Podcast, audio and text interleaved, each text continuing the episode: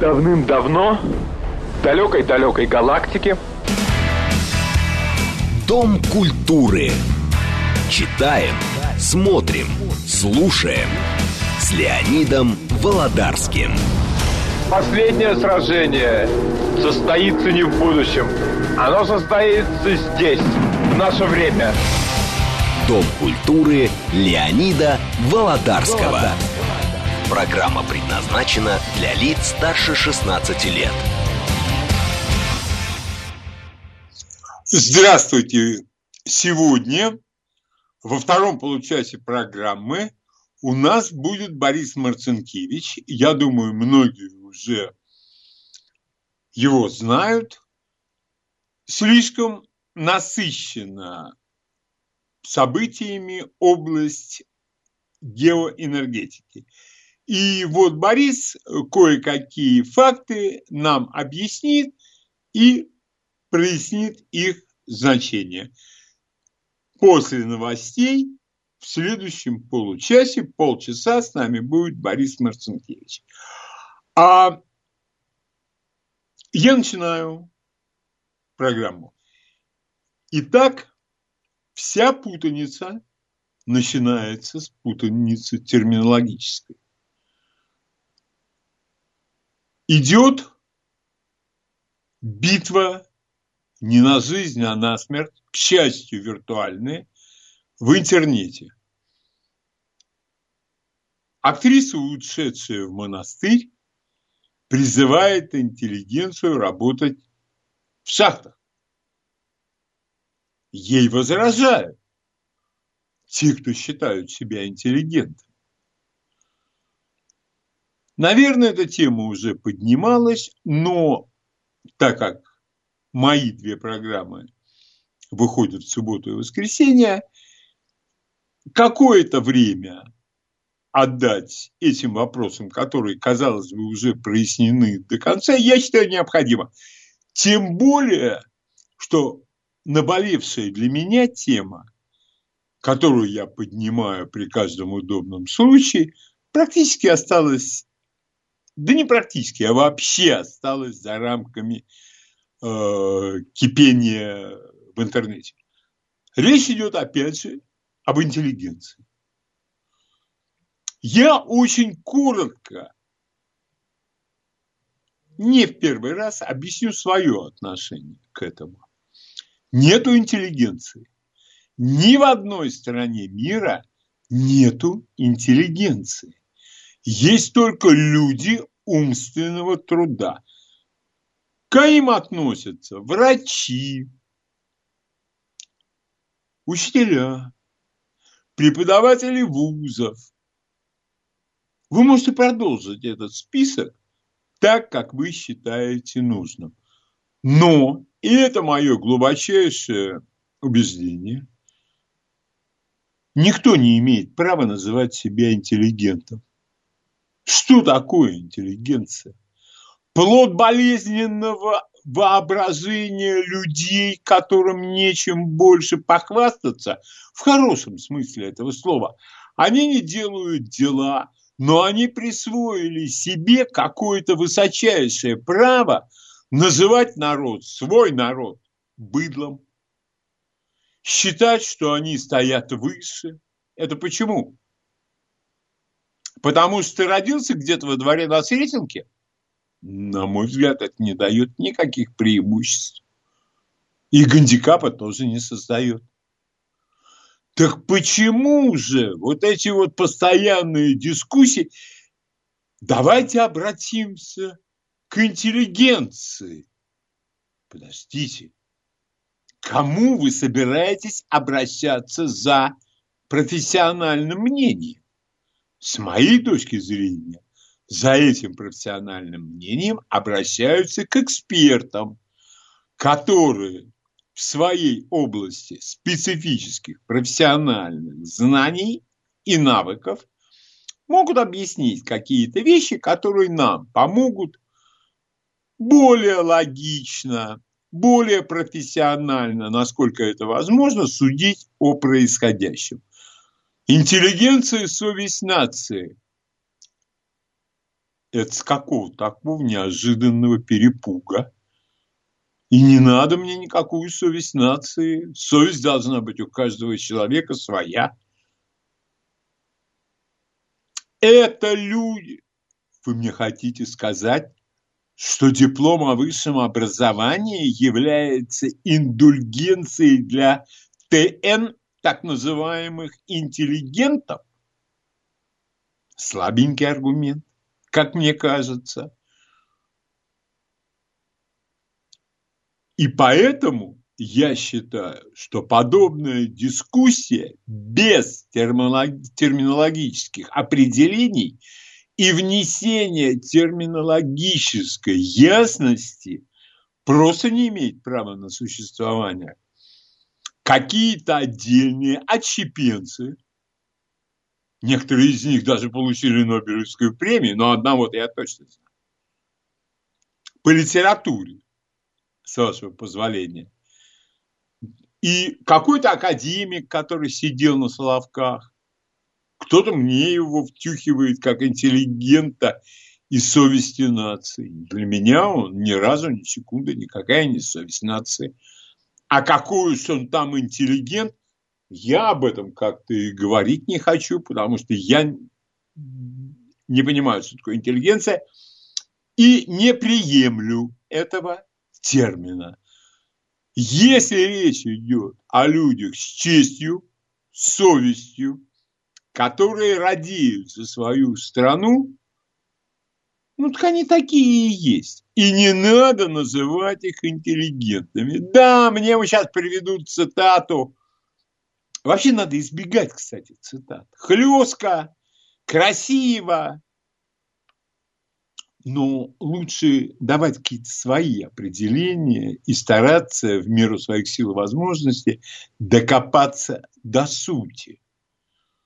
Вот это, я считаю, весьма и весьма похвальный ход действия. Я интеллигент в четвертом поколении. А, к примеру говоря, ты читал на дедушку следственное дело? Это абсолютно пример из воздуха взятый. И такие попадались, наверное. Или про дедушка там. Я приведу вам случай, о котором я знаю.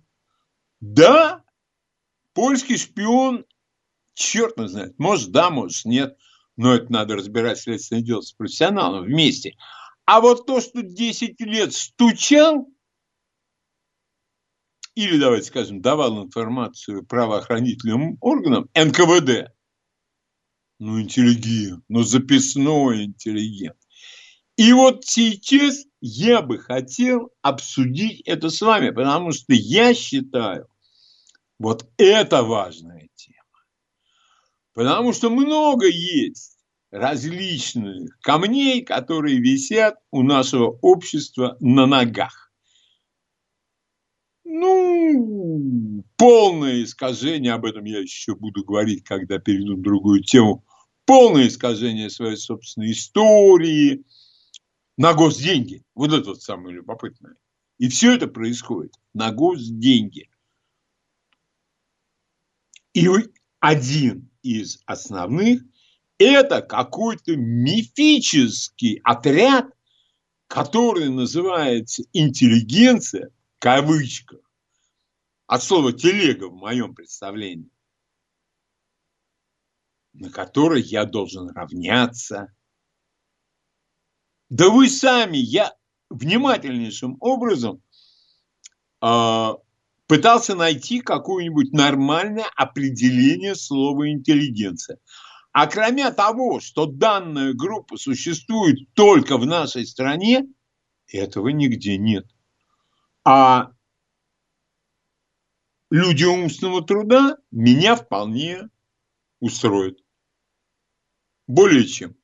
Итак, я с удовольствием выслушаю ваше мнение о том, что это все-таки наследие каких-то древних времен. Оно и тогда было достаточно вредным. А сегодня, чем быстрее мы откажемся от этого термина, тем нам спокойнее и лучше будет. Пожалуйста, ваше мнение. Здравствуйте. Алло. Да, здравствуйте. А, здравствуйте все. Леонид, а, соглашусь с вами, Георгий. А, да. Соглашусь с вами в том, что у нас действительно очень точно вами подмечено, висят многие камни на ногах, на, на наших ногах, как бы виртуально выражаясь. Вот. И вот я хочу такую вот, формулировки с вами тоже соглашусь. Очень важны формулировки в каждом вопросе. Очень важны. И их значение. Э, вот говорят, ушла, уходит монастырь. Да не уходит, а приходят. В монастырь не каждому дано, между прочим, прийти. Ну, это нашим мелким таким, Пожалуйста. ниже травы. Вот, раз. И второе, по поводу интеллигенции тоже с вами соглашусь. Интеллигентом может быть честный, добросовестный крестьянин. Гораздо За... более интеллигентным. Ему вот. не оби... Извините, Георгий, ему не обязательно для этого называться интеллигентом, потому что слишком многие примазываются к этому. Совершенно верно. Интеллигент это честно человек, делающий, ну, мое такое скромное определение, это человек, делающий честно свое дело. И, и не, не, не делающий подлянку окружающим. Все, вот этого достаточно. А, а уровень образования, извините меня, никогда не давал э, как бы порядочности. Да, и место прописки, и то, что у него дедушка был ну, профессор, это тоже Совершенно. Я, вот эта Агафья, которая у нас живет, там, бог знает где, знаете, да, ну, в тайге, она может быть более интеллигентная, чем какой-нибудь там ушлый этот... Э, э там да вы посмотрите на этих, как его, персонажей интернета и нашего ТВ. Да, конечно, конечно. Спасибо большое. Спасибо. Пожалуйста, ваше мнение. Нужно ли нам отказываться от этого термина? Здравствуйте. Конечно. Добрый день, Леонид. Конечно. Вот знаете, вот с таким интересом слушал сейчас вашего вот, э, собеседника. Ну, невозможно не согласиться с ним практически в каждом слове. Абсолютно верно. То, что действительно это вот камни, которые висят вот на, на нашем прошлом. И тут мне вдруг вспомнился вот наш великий актер, вот, ну, я не побоюсь этого слова, замечательный актер Михаил Ножкин. Его эта песня «Образованные просто одолели». Помните, какой там тоже меткий, едкий удар – по этой так называемой интеллигенции. Ну, действительно, не в этом суть, то, что ты там имеешь какое-то образование, а суть в том, что ты внутри себя представляешь, какой ты внутри человек. И правильно сказал Георгий, простой крестьянин может быть гораздо большим интеллигентом, чем...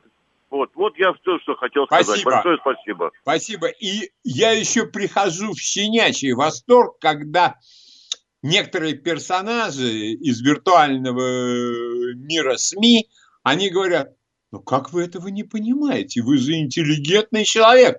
Ни разу и ни секунды я не интеллигентный человек. Я работаю.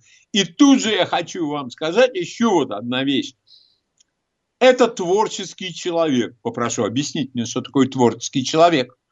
А какой-нибудь высочайшего профессионализма каменщик. Разве нет? А человек, который, извините меня, что-то ремонтирует, а разве нет? С моей точки зрения, так очень да. Творчество – это работа, это ежедневная работа. А вот то, когда говорят, да я сегодня не работал, что-то настроение, порыва нет. Ну так ты тогда бездельник или лентяй. Вот и все. Пожалуйста, ваше мнение. Здравствуйте. Здравствуйте, Здравствуйте. Москва. Я вот считаю, что не надо его убирать. И могу, э, так сказать, вот у вас спросить, а разве интеллектуал э, по-английски это не одно и то же, что наше слово интеллигенция, хотя интеллигенция у нее более французское произношение. Не имеет значения там интеллектуэль, intellectual. Это не имеет никакого значения. Ну, эти люди, да. эти люди не берут на себя а это ошибочно. Звание совесть, ум да нет. По большей части. Ленин правильно говорил, есть интеллигенция созидательная, которая работает на народ, которые близки интересы народа. А есть интеллигенция, которую он называл словом на «г». «Г» нации. Ну, хорошо. Но я считаю, что работник умственного труда куда как лучше, чем интеллигент. Пожалуйста, ваше мнение. Здравствуйте. Алло. Здравствуйте, да, меня зовут Анна.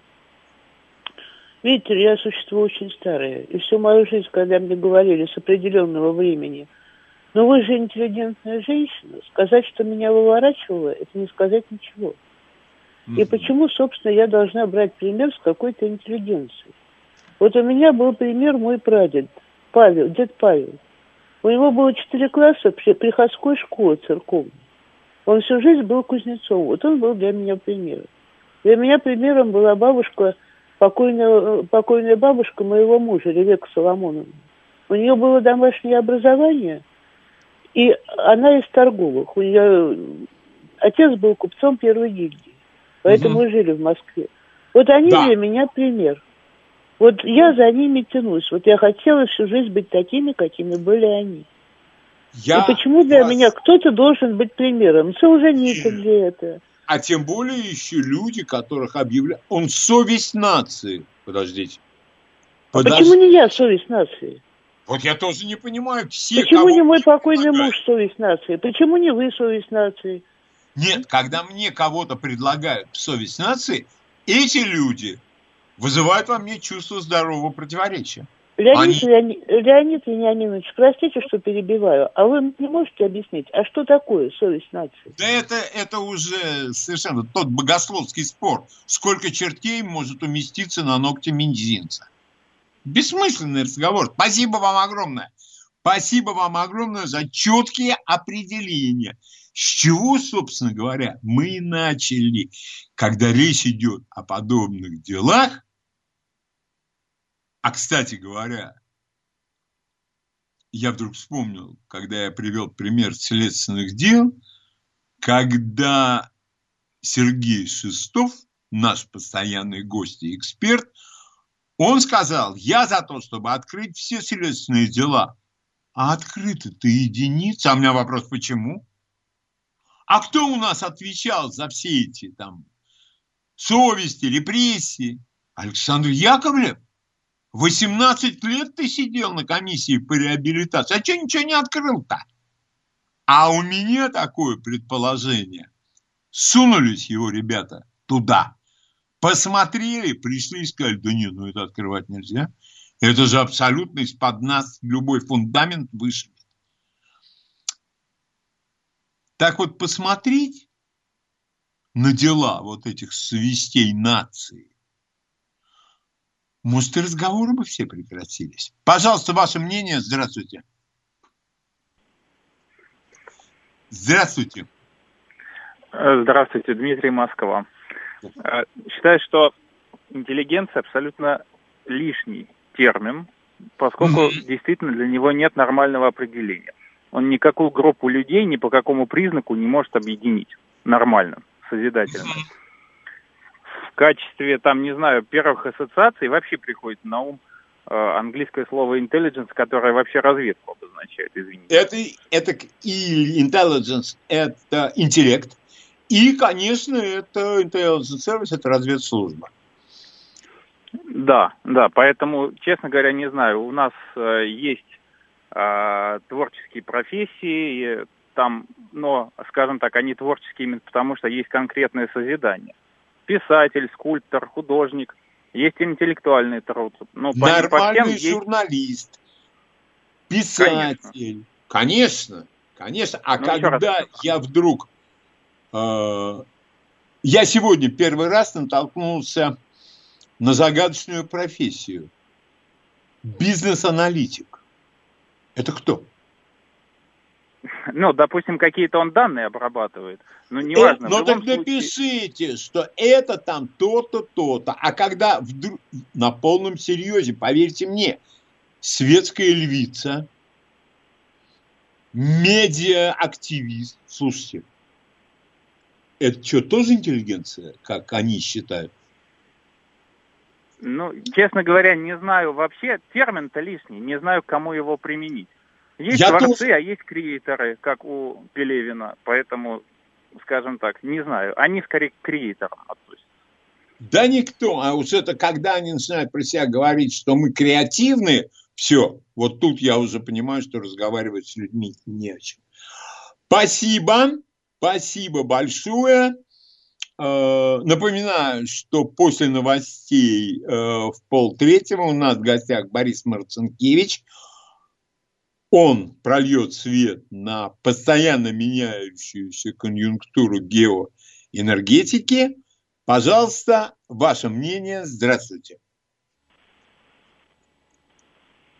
Алло. Да, говорите, пожалуйста. Здравствуйте. Я считаю, что интеллигент – это человек, который с определенными рамками, за которые он не может выйти, именно душевно внутри. И, и изначально интеллигент э, должен иметь какое-то образование, чтобы выйти. Потому что человек без образования как обезьяна.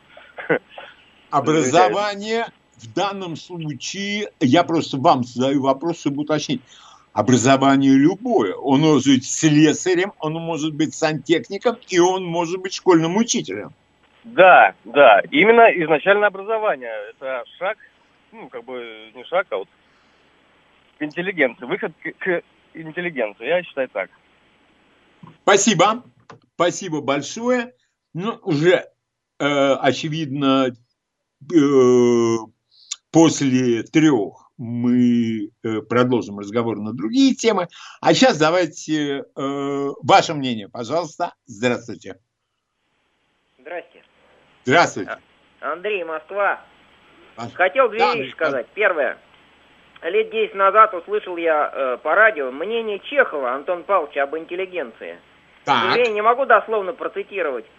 Вот. Но общий смысл такой – как-то он ее, прямо скажем, не уважал. Если у вас есть возможность, если компьютер под рукой, наберите в поисковой системе Чехов об интеллигентах.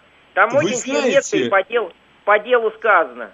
Вот. И второе, что хотел сказать.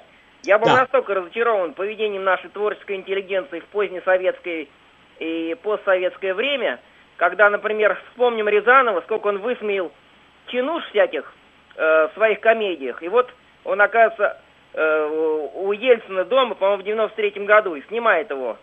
Да, Было ему видно, Наина Иосифовна котлетки готовила, да, я помню. Было видно, что Ельцин это человек настолько глупый, что двух слов не может связать.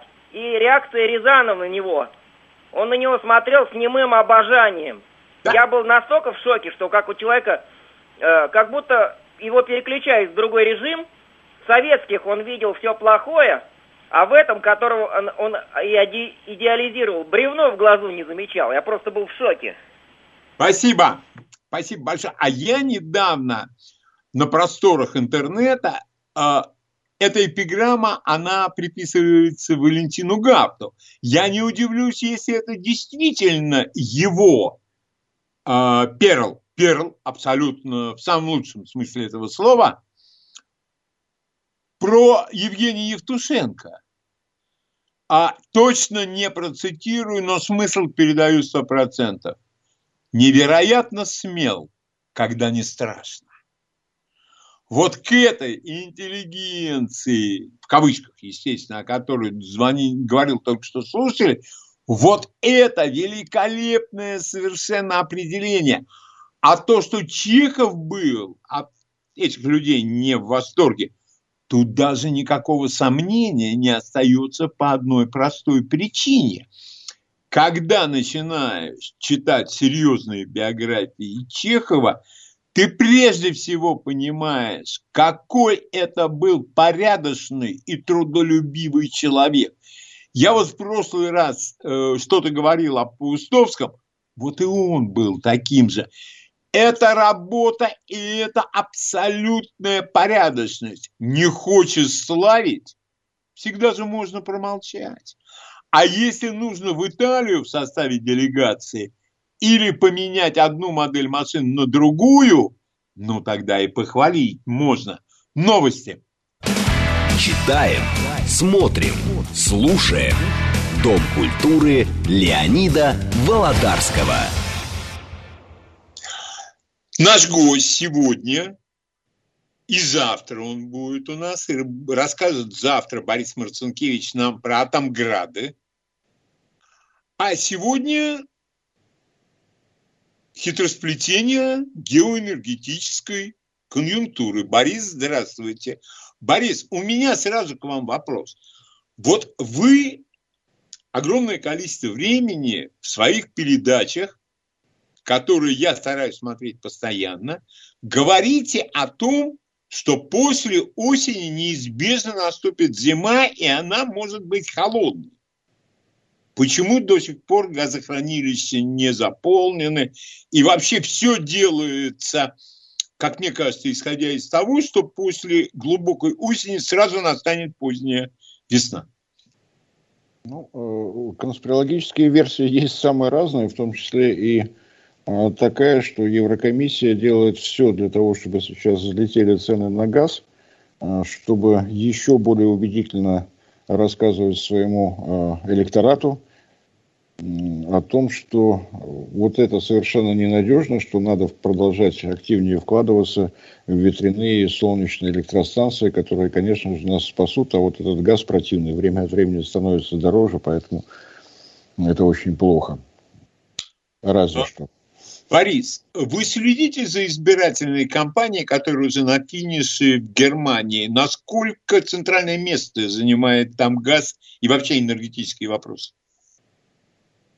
Ну, если бы они проходили попозже, он бы точно занимал центральное место, потому что, что касается Германии, у них подземное хранилище газа сейчас заполнено на 63%, при э, средней норме в 92%.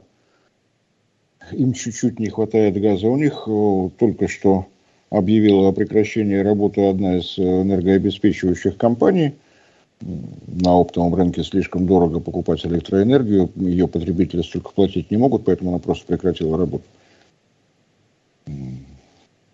Если э, найти тех немцев, которые э, помнят, что они немцы и умеют работать с калькулятором и считать фенинги у себя в кармане, то они, конечно, думают о том, что вот она осень, хотя они там еще у них достаточно тепло, они еще не мерзнут. Те немцы, которые здравомыслящие, они понимают, для чего нужен Северный поток, особенно с учетом планов э, Германии закрывать атомные электростанции, закрывать угольные электростанции и так далее. А, есть э, свежеприобретенная или уже не очень свежеприобретенная Соединенными Штатами партия зеленых, которая выступает за то, чтобы Северный поток-2 никогда не работал. Какие у них там будут мнения? Партия зеленых там вроде бы как, судя по их социологическим опросам, что-то там 10-11% имеет. Это, это значит, что она имеет шанс войти в коалицию, войти в состав правительства – тогда будет еще более грустно. Но грустно-то не столько нам, сколько им. Э, Борис, эм, пожалуйста, объясни ситуацию, когда газ не идет, цены растут, Газпром, я перейду временно на жаргон, в полном шоколаде. Вы, как аналитик, серьезный аналитик по этим вопросам, могли такое предположить? Но о том, что Северный поток-2 не будет введен даже после того, как будет достроен, было очевидно, потому что вот эти европейские правила, ими разработанные по случаю третьих энергопакетов, их, они известны были. Я единственное, чего не ожидал, это то, что Федеральное сетевое агентство Германии будет два месяца тупо смотреть на пакет документов, полученный от компании Nord Stream 2. АГ. Это, это «Газпром». Ну да, там ровно один акционер, «Газпром» за что отдельное спасибо братьям-полякам. Если бы не они, у нас бы такой роскоши не было. Но помогли в трудную минуту. Спасибо им. Ну, то, что два месяца документы вообще не рассматривались, то есть шел какой-то очень странный этап изучения пакета документов. Достаточно ли он полный. А дальше все по схеме. Федеральное сетевое агентство 13 сентября объявило, что с документами все в порядке. Теперь у них есть 4 месяца на то, чтобы все это изучить.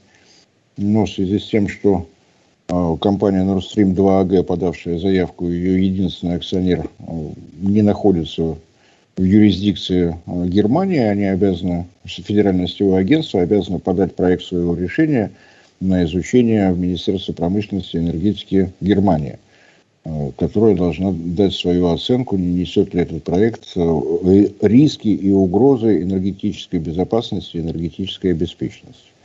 Звучит как чушь собачья, но ведь написано. У министерства, в свою очередь, есть два месяца на изучение этого чрезвычайно важного вопроса. Но поскольку сухопутное продолжение Северного потока-2 выходит за территорию Германии, Этот проект решения должен быть отправлен в Европейскую комиссию, у которой, в свою очередь, есть два месяца на то, чтобы дать оценку, не несет ли этот проект рисков и угроз энергетической безопасности и энергетической обеспеченности Европейского Союза. И в том случае, если Европейская комиссия решит, что ей недостаточно информации, она имеет право ее запросить. В таком случае срок рассмотрения может быть увеличен до трех месяцев. Итого, 4 плюс 2 плюс 3, я считаю максимум 9 месяцев, за это время можно родить. И за это время заведомо заканчивается отопительный сезон в Европе, в течение которого Северный поток-2 работать не будет, от слова совсем. А ведь потом наступает, вполне возможно, жаркая весна и лето. Или холодная весна и холодное лето. У европейской энергетической системы сейчас четыре основных проблемы. Зима, весна, лето и осень. Они раньше не знали, что ну, в северном полушарии как-то вот смена времен года идет. Сейчас они с удивлением обнаружили, что это действительно так. Очень странно, никто об этом не думал. А, Борис, откуда такая нелогичность, такие бюрократические затяжки? И, как мне кажется, желание, может, неосознанно навредить себе.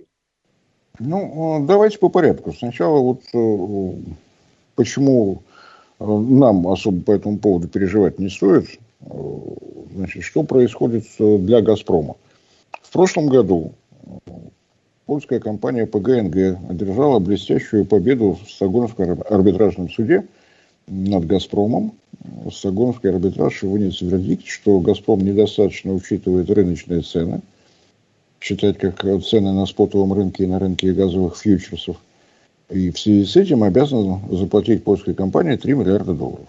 Что, собственно говоря, «Газпром» и сделал, после чего, имея на руках вердикт суда, пересмотрел все долгосрочные договоры – и по словам генерального директора компании «Газпром Экспорт» Елены Бурмистровой, которая отвечает за все сделки с внешними партнерами, сейчас влияние вот этих спотовых цен на а, цены в долгосрочных контрактах порядка 85%. Привязка к нефти – это всего 15%. Собственно, в соответствии с этим каждые два месяца теперь «Газпром» а, пересматривает цены в долгосрочных контрактах. Если на а, январь 2021 года «Газпром» выходил с ценами 170 долларов за тысячу кубометров, то последняя августовская переоценка привела к э, цене 269,6 доллара. Следовательно, если те цены, которые держатся сейчас, а летом, вы помните, все говорили о том, что цены высокие, 500 долларов и так далее, сейчас они почти 900. Если эти цены продержатся сентябрь и октябрь, в октябре будет дана новая оценка, и «Газпром», не вставая с места, будет продолжать собирать деньги, подавая, в общем-то, вполне традиционные для себя объемы газа. То есть, грубо говоря, польская компания по суду 3 миллиарда выиграла, но, как там говорил Бисмарк, русские за своими деньгами пришли. Теперь рассчитываются да. все. Причем я думаю, что это будет сумма не 3 миллиарда, а несколько раз по 3 миллиарда – так получилось. И э, самый большой парадокс, э, Северный поток-2, не работая, приносит прибыль.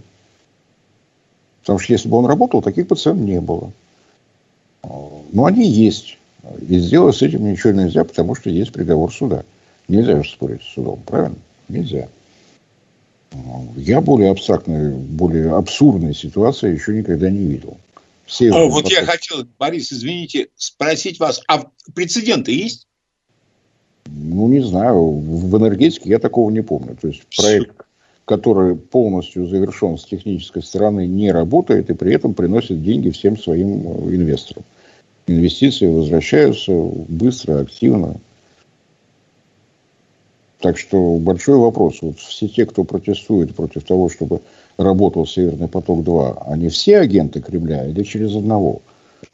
Потому что тогда каждый первый работает на Кремль, а каждый второй на небоскреб на Лахте. Вот как-то так. Нет, Борис, вот тут я вас поправлю. Они вторая половина работает на Петрова и Баширова. А, вот так. Ну, это независимая служба от Кремля, в общем, можно Агентство Петров и Баширов. Да, да. То есть, э, чем дольше будет вот эта э, ситуация с теми ценами, которые мы сейчас видим, тем выше будет цена в долгосрочных контрактах «Газпрома», тем быстрее «Газпром» компенсирует не только потери прошлого года а, судебные в проигранном деле против Польши, но и наверстает все то, что было потрачено на строительство Северного потока-2 самого по себе. То есть и Украина, которая выиграла полтора миллиарда долларов, по-моему, в том же Стокгольмском суде, да, и да. Польша, которая выиграла побольше, они все это отдадут с лихвой, я так понимаю. Отдавать будут все. Принцип да. коллективной ответственности. У вас вот. Стокгольмский суд на весь Европейский Союз распространяется. Ну, все и платить. Как приятно, когда середина дня суббота начинается с хороших новостей. Борис, вы не будете возражать, если я попрошу наших слушателей задавать вам вопросы? Потому что я воспользовался своим служебным положением. Я вам все вопросы, которые вот меня на этой неделе э, заботили, и я будучи дилетантом, на них не мог дать вопрос. Огромное спасибо. Пожалуйста, задавайте вопросы Борису Марцинкевичу. Алло, Алло Борис, да, э, добрый день. Скажите, пожалуйста, добрый. может прозвучит э, наивно и смешно мой вопрос. А может быть, вообще тогда не стоит запускать Северный поток? Потому что я вот тоже, честно говоря, так волновался, он думал, ну это престиж нашей страны. Все. А если мы так все хорошо, как вот вы описали ситуацию, может вообще тогда не надо запускать? И пусть они там хотят, что и делают. Это первое. И второе. Никак не могут они заставить нашу страну, нашу страну, вот «Газпром» в частности, чтобы увеличить прокачку газа через, э, через Украину. Или это абсолютно исключено? Спасибо. У «Газпрома» есть пакет э, долгосрочных контрактов с самыми разными европейскими компаниями. Свои обязательства по ним он выполняет на 100%. А доказать, что он должен поставлять в никуда, дайте контракт. На основании чего, куда я буду качать. Вы хотите краткосрочный контракт? Я не хочу его подписывать. Вот, э, собственно говоря, весь разговор по этому поводу. Но это же абсолютно рыночная ситуация. Я прав? Ну, естественно. Ну, нельзя прокачивать газ, если у тебя нет покупателей. Что ты делаешь? Шарики собрался надувать на том конце. Очень странно. Что от нас хотят? Хотят больше газа? Приезжайте, давайте разрабатывать условия контракта, подписывать, все будет хорошо. А новых контрактов пока желающих подписывать нет. Единственное, что а, в понедельник, вот послезавтра, а, Петр Сиярта, один из моих любимых европейских политиков, это министр иностранных дел и внешнеэкономического развития Венгерской республики, на коротеньком брифинге, который сейчас состоялся, он журналистам сказал, что э, с радостью ждет с ответным визитом э, Алексея Миллера, а то, что господин Сиярток там ездил, теперь вот ответный визит для того, чтобы подписать полностью согласованный э, договор о поставках газа в Венгерскую республику на следующие 15 лет. Вот это э, государство, которому действительно нужен газ. Приглашают в гости, подписывают договор, получают газ. Если кто-то не понимает, как действовать, ну, наверное, надо съемки из Будапешта записать на YouTube и время от времени прокручивать как э, служебную инструкцию. Делай раз, делай два. Попроси, согласуй условия, в торжественной обстановке подпиши. Все. Спасибо. Алгоритм очень простой. Спасибо большое. Следующий вопрос. Здравствуйте. Э, добрый день. А скажите, Добрый. а «Газпром» тоже по 800 долларов получает за единицу? Или это только внутренняя цена для них? Это э, цены спотового рынка и цены фьючерсного рынка. «Газпром» поставляет газ на основании долгосрочных контрактов. Сейчас э, по августовской оценке средняя цена в этих долгосрочных контрактах составляет 269,6. На, но... начало, на начало года она была 170. То есть цена Борис, выросла, но... выросла на 60%, хотя «Газпром» для этого ничего не делал. Скажите, пожалуйста, Борис, а если сейчас вот заключать долгосрочный контракт? Во-первых, долгосрочный – это сколько? И второй – какая будет цена? В газовом бизнесе долгосрочный контракт от 15 до 40 лет. Вот э, Венгрия, подписывая договор на 15 лет, подписывает долгосрочный контракт. Угу. Австрия, которая подписывала договор в 2015 году до 2040 года, подписывала долгосрочный контракт. И это совершенно оправданно, потому что только в этом случае «Газпром» понимает, как себя вести на добывающих участках, на месторождениях, какие скважины с какой интенсивностью должны работать, какие компрессорные станции должны быть включены, чтобы вот этот объем перекачать.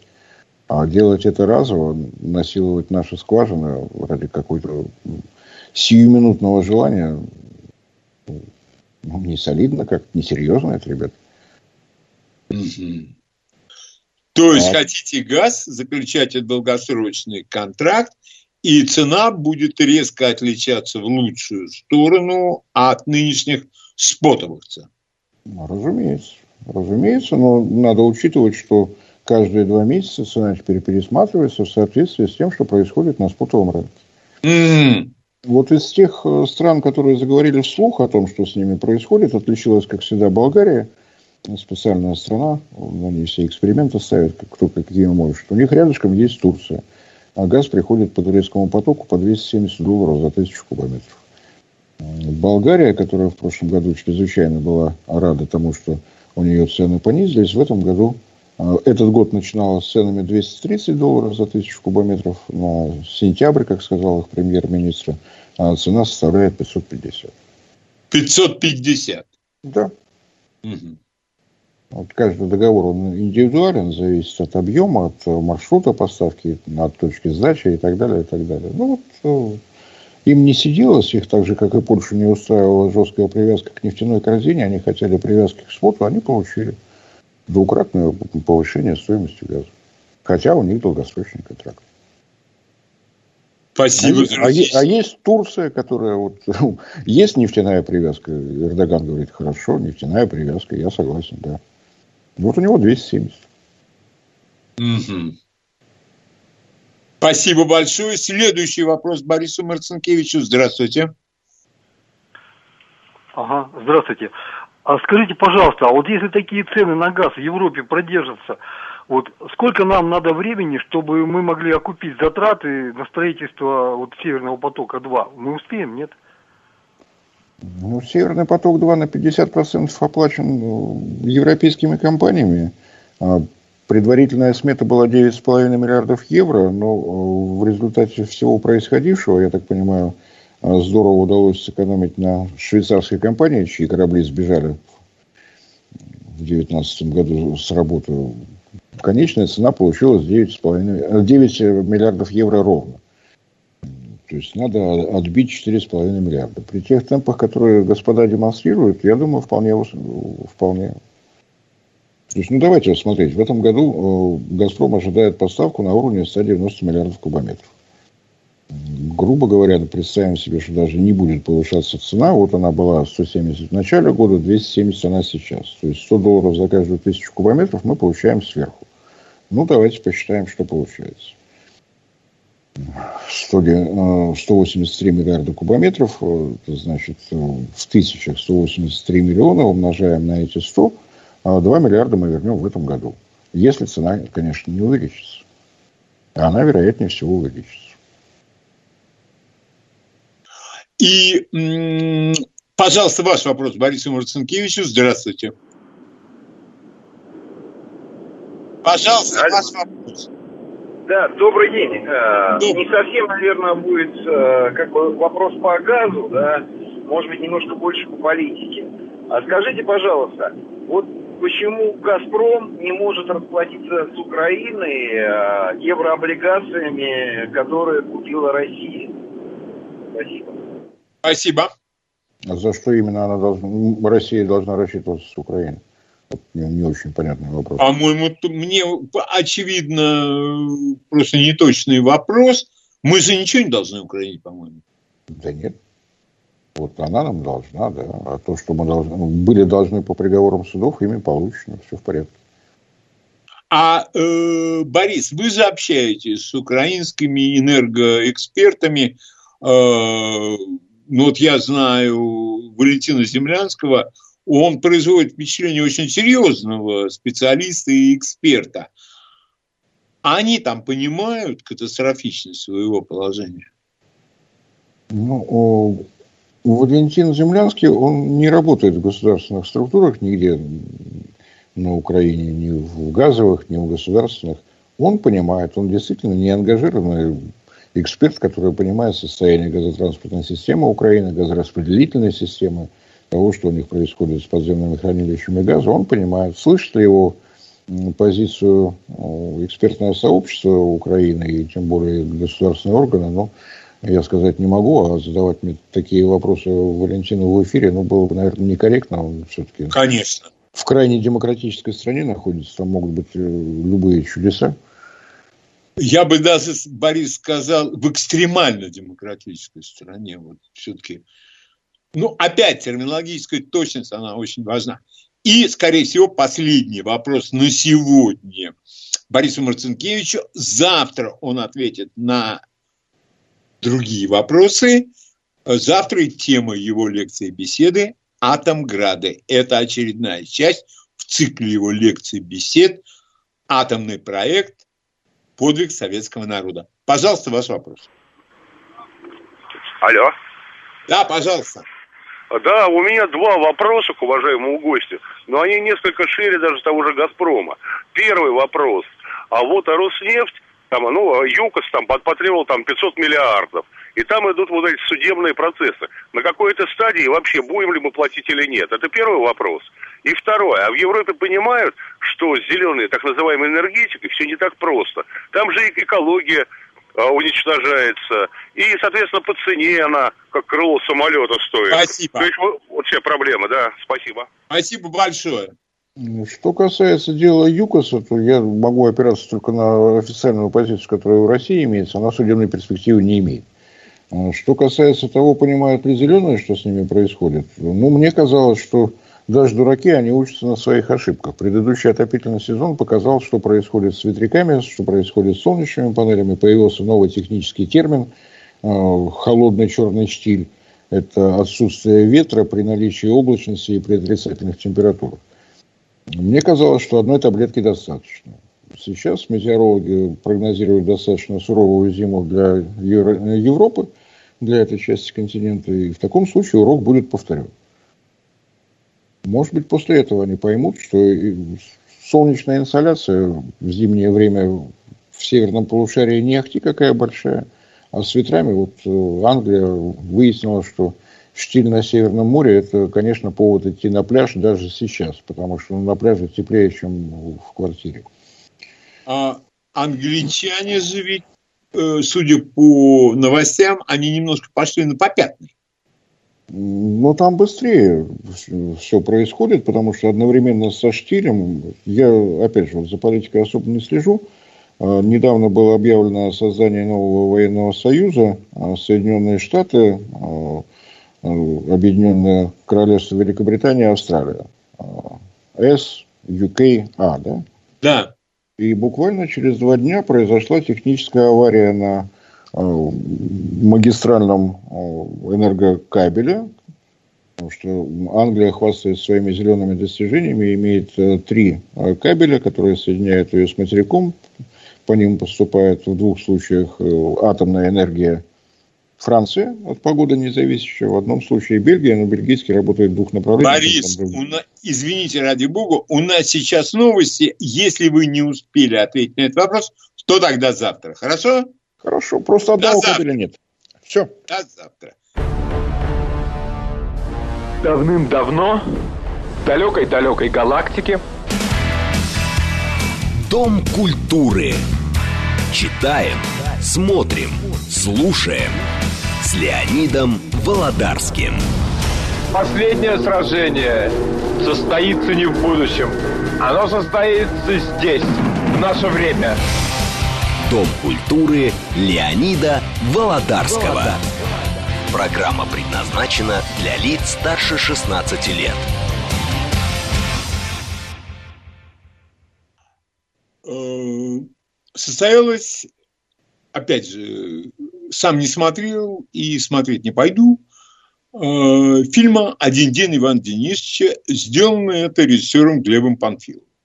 Глеб Панфилов сделал великолепный фильм «Начало» с Инной Чириковой, который, очевидно, ну, где-то в 100-150 моих любимых фильмов входит.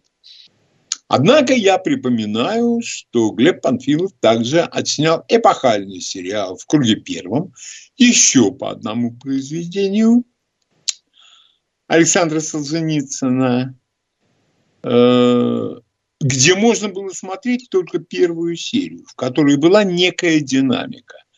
Дальше все это превратилось в такое скучное занудство. Ну, с другой стороны, конечно, э, Александр Савич внимательно смотрел за ходом съемок, он все критиковал, изымал, добавлял, э, ну, насколько я догадываюсь. С моей точки зрения, получился очень даже не ахти. Это скучно, это неинтересно. Это все равно как э, поздние романы Юлиана Семенова, когда э, два собеседника разговаривают монологами на пять страниц. Я, насколько помню, такого в моей жизни практически я не видел.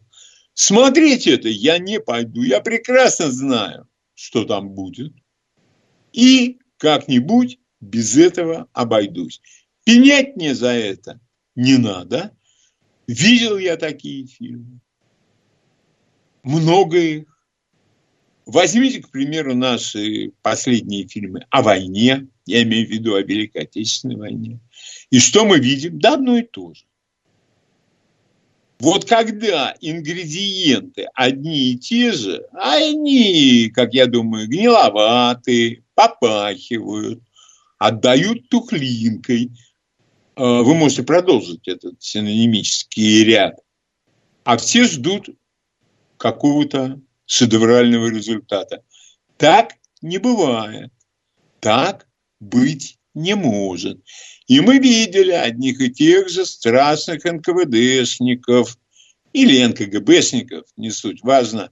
В таких фильмах не к ночи сказано будет, как «Штрафбат», «Полумгла», да им нет конца.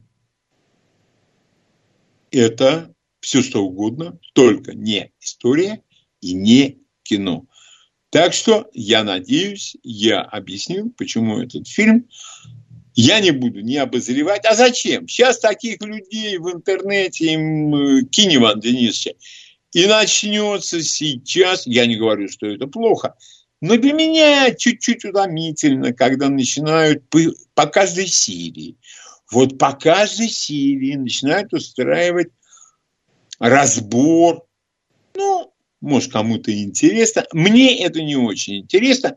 И если вы хотите найти хороший критический разбор подобного кино, я отправляю вас, естественно, к Bad Comedian. Есть и другие люди, которые все это разбирают. Мне на это, честно, и времени жалко. А почитать я могу нечто другое. А далее раз уж речь пошла об истории, опять отличился бывший министр культуры Мединский.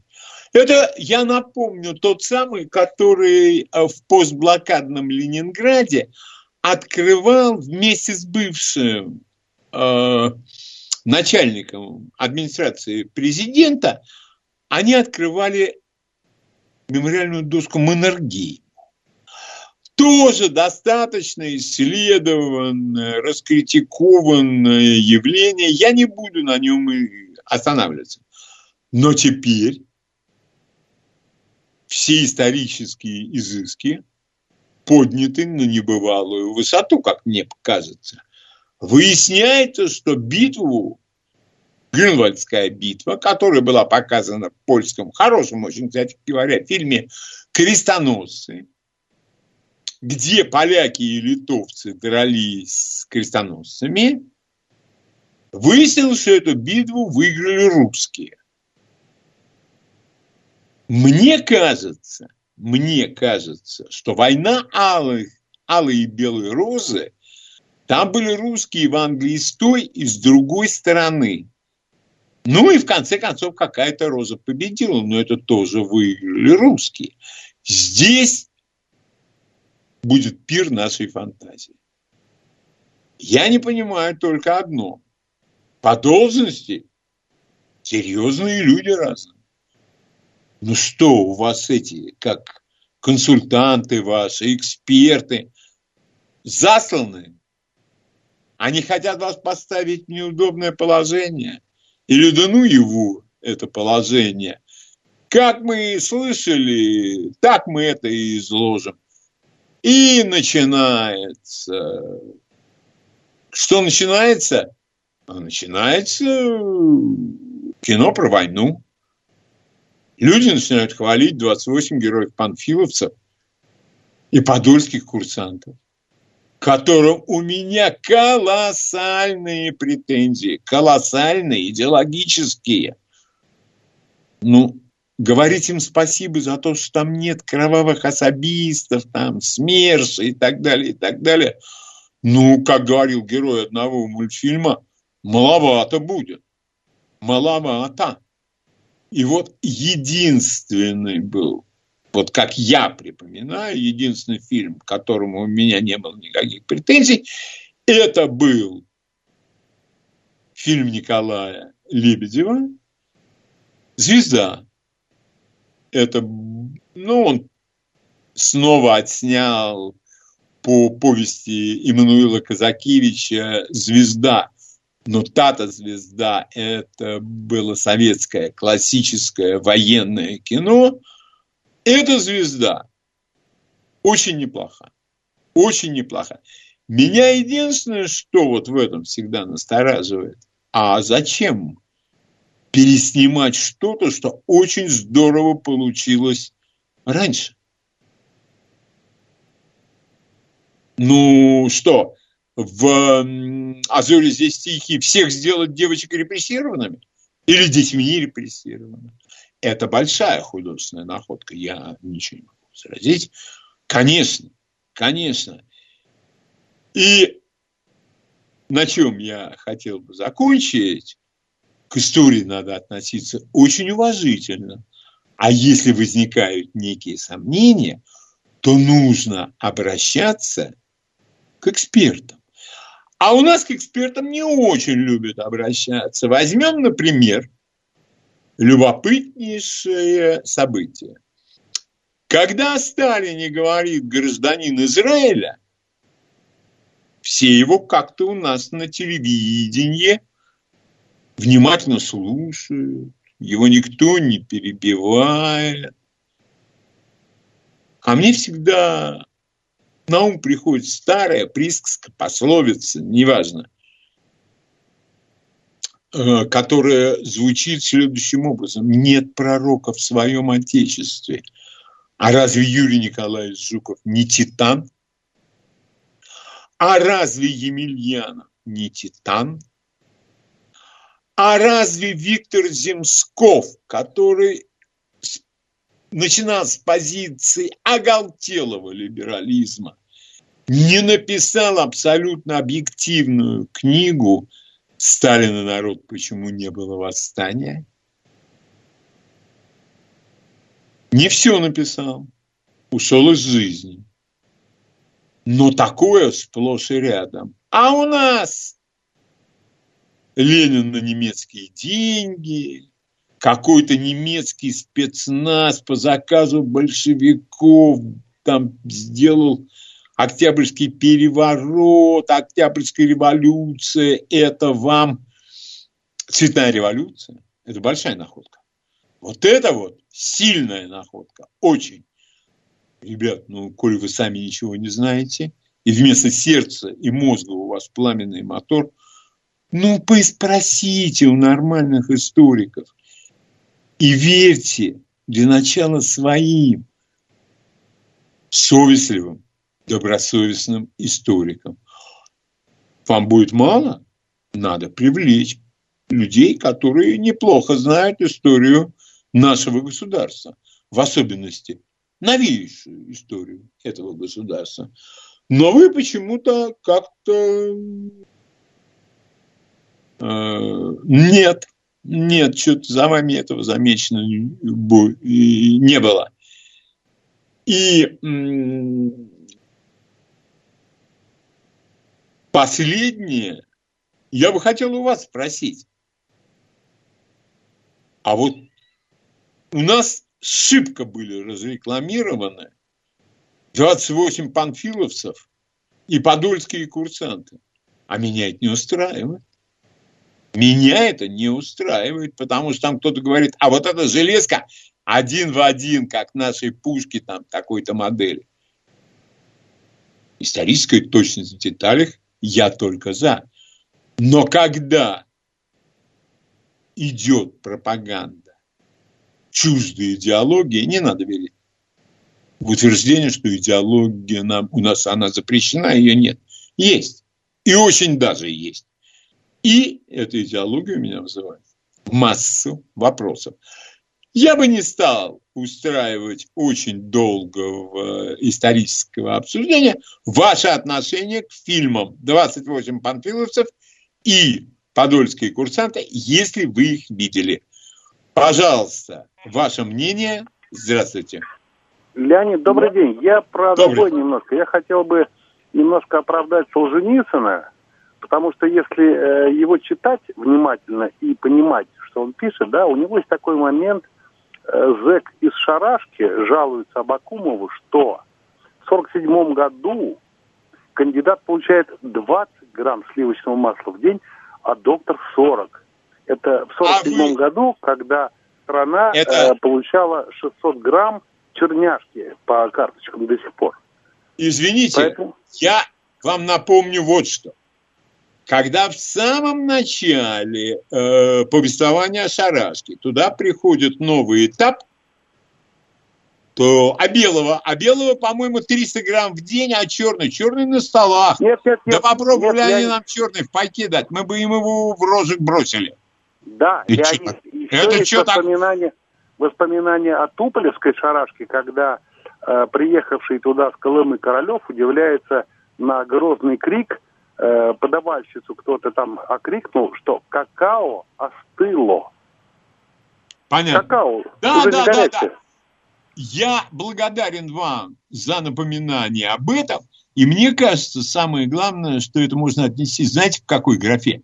Не ведает, что творит. Вот он написал, и не по... Вот как у молодежи сейчас есть такая присказка, ты сам-то понял, что сказал?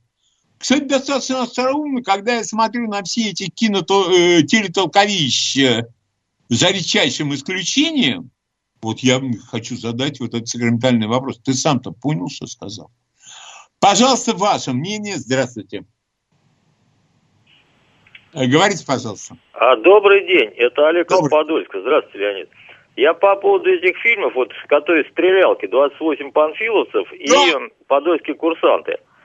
Э, конечно, это все ерунда. Именно в том плане, что хороший фильм должен быть историческая реконструкция. Вот пример исторической реконструкции – это Герман «20 дней без войны». Когда герой Извините, Никулин уезжает на фронт. секунду. Я добавлю еще проверки на дорогах. Да, да, согласен. Так вот, э, Герман, когда герой Никулин уезжает на фронт, какая музыка играет? Там играет марш трактористов. Мы железным конем все поля обойдем.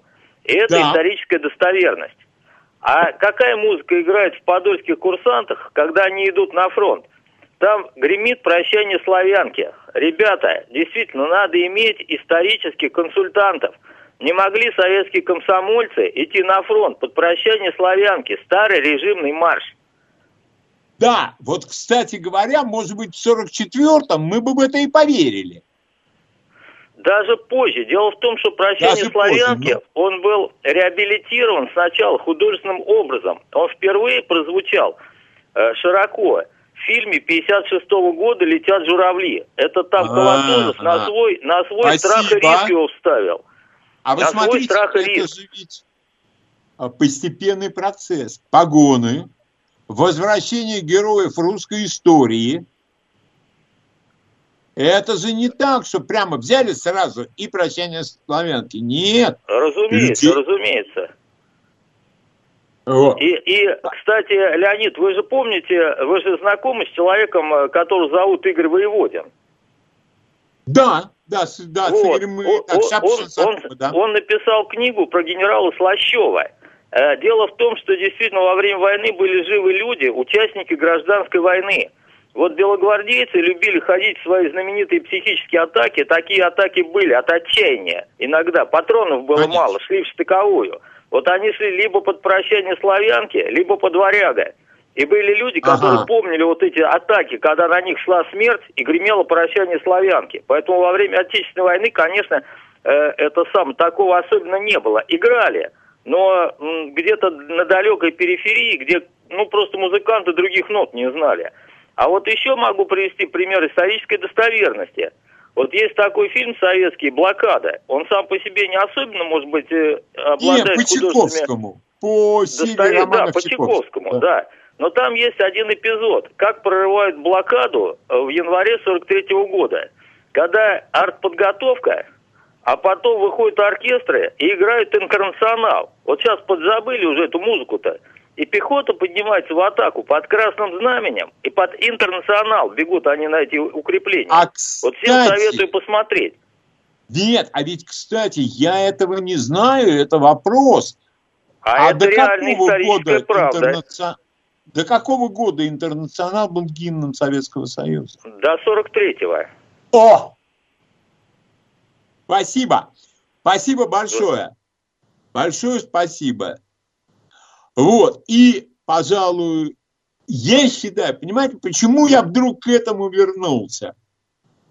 Я к этому вернулся, потому что люди, ну там же нет НКВДшников кровавых, маловато, маловато. Это надо, во-первых, надо понять, почему эти люди отдали жизни, почему они стояли до последнего.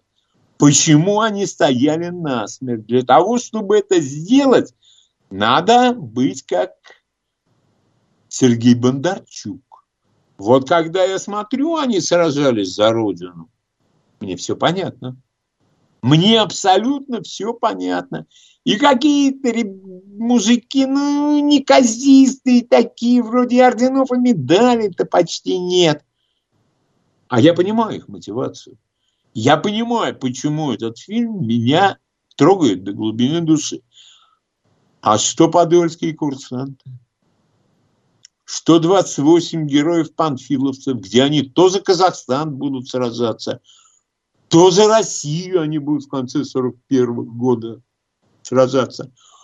Пожалуйста, ваше мнение. Здравствуйте. Алло. Да, Леонид, пожалуйста. добрый день еще раз, Георгий. Леонид, вот вы сказали такую фразу, полностью вас поддержу. Меня просто бесит, вот когда снимают так называемые ремейки. Ну зачем мне нужен, извините за грубое выражение, нахрен мне нужен второй Тихий Дон или Зори здесь тихие? Это что, у людей желание второй раз сорвать куш славы, примазаться? Ну другого вот ассоциации не возникает. Ну, гениальное оно и штучно, штучно в истории, штучно. Я вам одно возражу. На 99% я с вами согласен. Но это нормально, да. у вас свое мнение, у меня свое. Я считаю, что Тихий Дон Сергея Урсулюка, он не очень понравился. И у меня сейчас есть два Тихих Дона. Герасимовский и Сергей Урсулюка. Ну, у меня, кроме Герасимовского, честно говоря, ну, ничто рядом не стоит. Не знаю. Это, мое ваше мнение, на которое вы имеете полное право. А снимать вот эти вот, э, ну, потрясающий был фильм «Зори здесь тихие». Зачем переснимать? Ты что, думаешь, ты лучше сделаешь? Не сделаешь. Не сделаешь ты.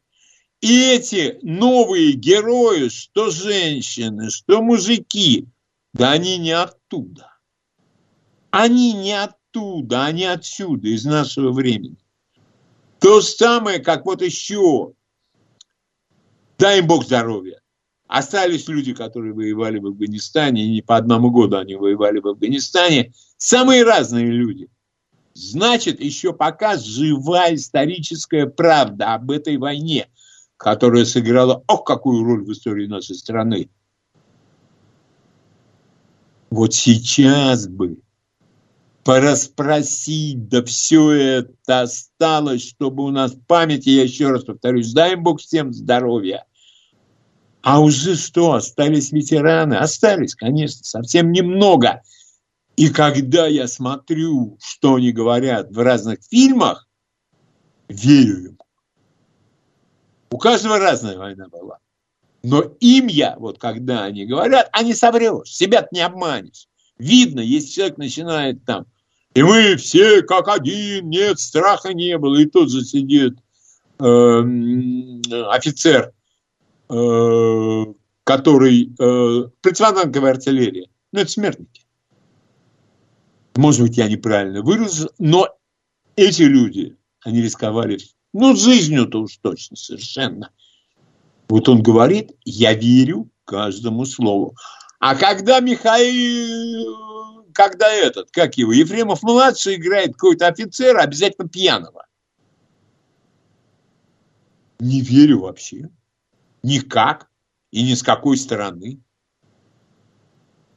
Единственное, что может их спасти, это увлекательность сюжета. Бывает. Крайне редко, но бывает. А вот чтобы я в это поверил, ну, вы знаете, там посмотрел, потом, муть какая. А тебе внутренний голос говорит, ну, ты сидел, смотрел, не отрываясь? Да, признаюсь. Ну, все, значит, фильм свою задачу выполнил. Последний звонок я принимаю. Здравствуйте. Алло, здравствуйте. А, вот да. я хочу сказать про историка. Вот у нас выступала женщина-историк на радио и говорила, что Россия проиграла в войне французам 1812 года, так как сдала столицу Москву. Представляете, ну, Москву. Ну, а ведь столица, столица был Санкт-Петербург, и эта история говорит, это что, вот как это называется? Это а... называется одним словом, э, но я его не буду называть. Это слово я не произнесу. А вот про военные фильмы, про Великую Отечественную войну, э, вот, ну, не могут снимать режиссеры или не хотят, потому что ведь это же э, люди были советские люди, социализм, это вот победа социализма, и поэтому, может быть, запретить вообще снимать фильмы, раз они вот так снимают, ну, как... запрет-то вряд ли, но э, вот, спасибо. Но для меня, например, у меня отец, 39-й год, призван, но отвоевал всю войну, стал офицером, получил потом высшее образование. Благодаря кому? Я боюсь это произнести, но советская власть. На тот момент в Советском Союзе была советская власть. Вот она и позволила моему отцу пройти определенный жизненный путь. Мальчишки из глухой, из глухого еврейского местечка, где-то там под Полтавой. Вот. И не вижу я того времени. Вот, например, я трактористы смотрю, но это понятно. Но когда э, первая встреча Крючкова с председателем, и тот говорит, а, Крючков понимает, что надо, он говорит, паспорт, и предъявляет ему паспорт. Такое было время. Новости. Читаем, смотрим, слушаем. Дом культуры Леонида Володарского. Итак, музыкальные полчаса. Э, и начинаем мы Creedence Clearwater Revival Suzy Q.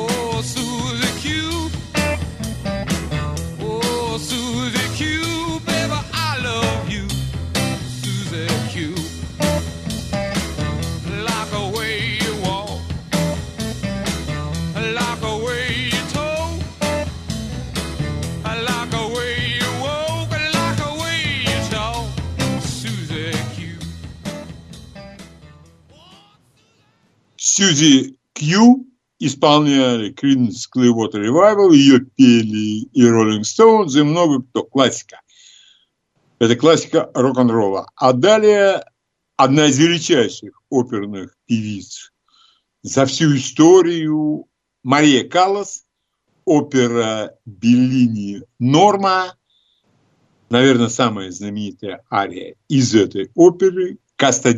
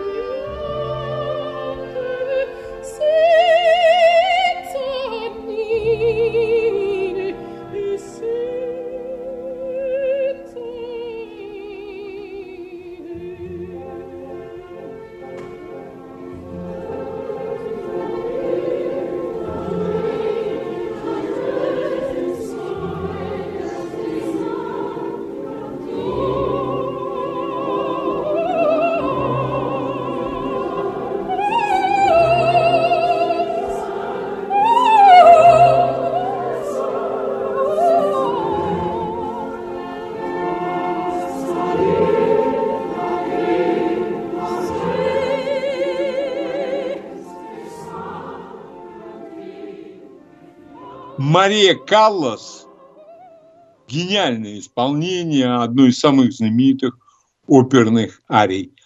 А дальше композитор, я думаю, он уже стал классиком.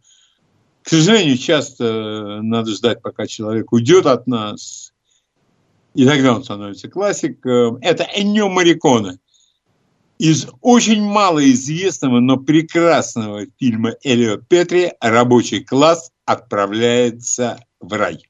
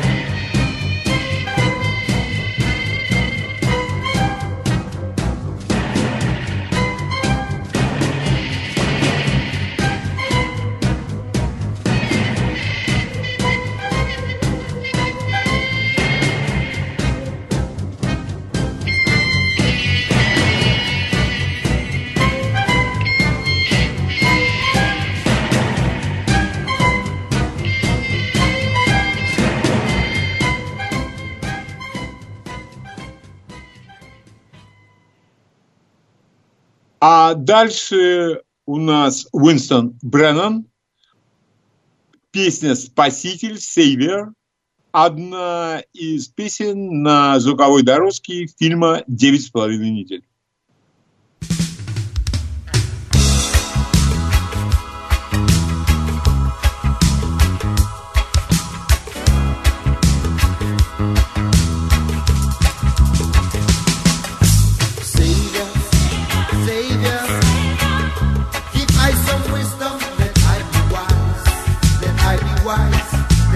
wife.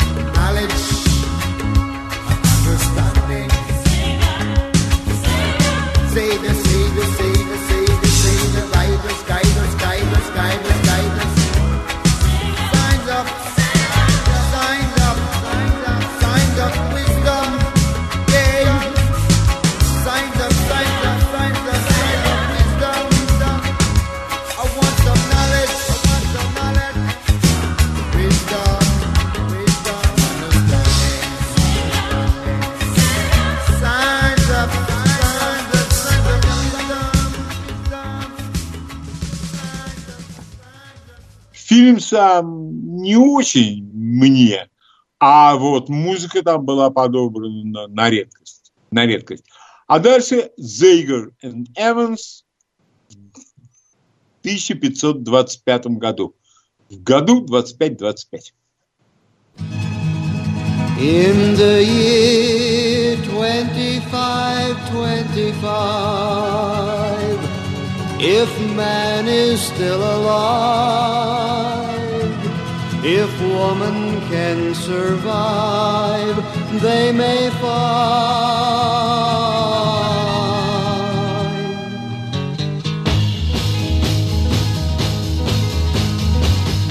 In the year 35, 35, ain't gonna need to tell the truth, tell no lies. Everything you think, do, and say is in the pill you took today.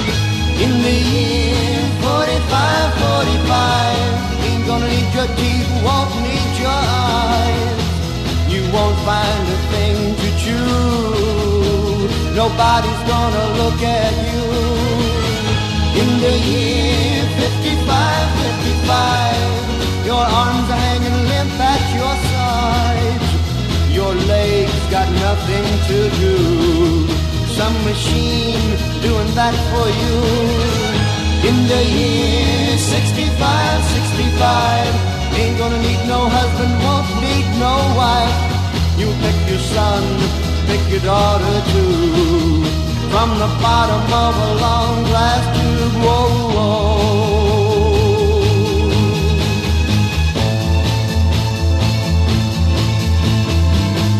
In the year 75,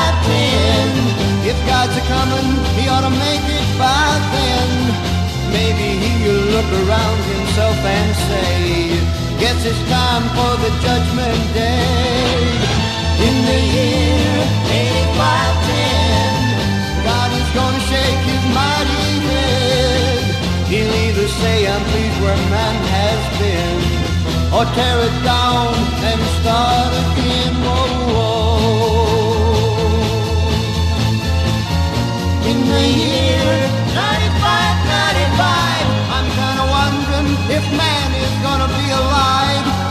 Taken everything this old earth can give, and he ain't put back nothing. Whoa, whoa. Now it's been 10,000 years. Man has cried a billion tears for what he never knew. Now man's reign is through but through eternal night, the twinkling of starlight, so very far away, maybe it's only yesterday. In the year 2525, if man is still alive, if woman can survive, they may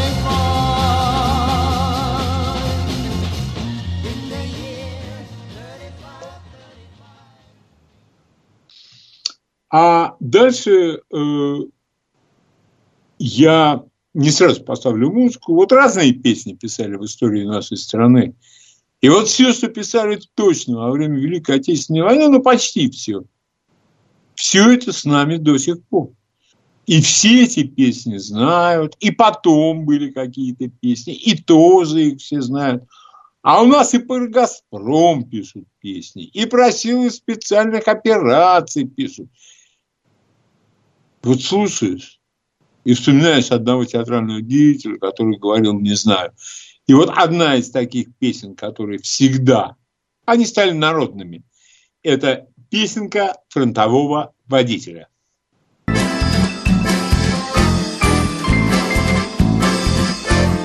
Через реки, горы и долины Сквозь туман, пургу и черный дым мы вели машины, объезжая мины По путям, дорожкам фронтовым Эх, путь дорожка фронтовая Не страшна нам бомбежка любая А помирать нам рановато есть у нас еще дома дела, а помирать нам рановато.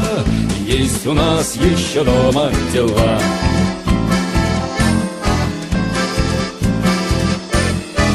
Для нас Берлину, между прочим, А был, друзья, нелегок и не скор. Шли мы дни и ночи, трудно было очень, а Но баранку не бросал шофер, их путь дорожка фронтовая, А не страшна нам бомбежка любая, А помирать нам рановато. Есть у нас еще дома дела, а помирать нам рановато. Есть у нас еще дома дела.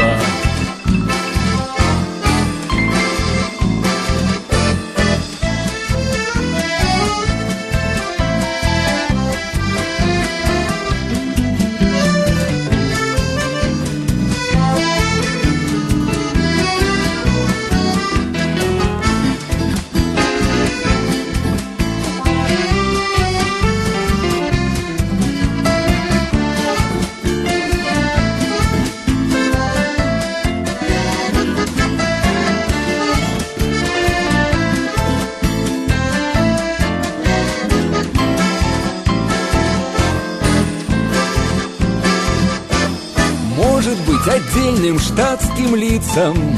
Эта песня малость не вдомек мы ж не позабудем, где мы жить не будем. Фронтовых изъезженных дорог. Эх, будь дорожка фронтовая Не страшна нам бомбежка любая. А помирать нам рановато. Есть у нас еще дома дела. А помирать нам рановато Есть у нас еще дома дела Завтра в 11 часов наш гость Борис Марцинкевич, он был в эфире и сегодня. И завтра очередная лекция-беседа из цикла «Атомный проект. Подвиг советского народа». В числе прочего речь пойдет от, об атомградах. Э, Борису огромное спасибо за то, что был сегодня. И, честное слово, прекрасное прибавление к тем экспертам, специалистам, которые приходят к нам на станцию, и потому они эксперты, что очень хорошо разбираются в своих вопросах. А в следующую субботу, я могу пообещать, будет фрагмент о великом итальянском режиссере Лукино Висконти. До свидания, до завтра.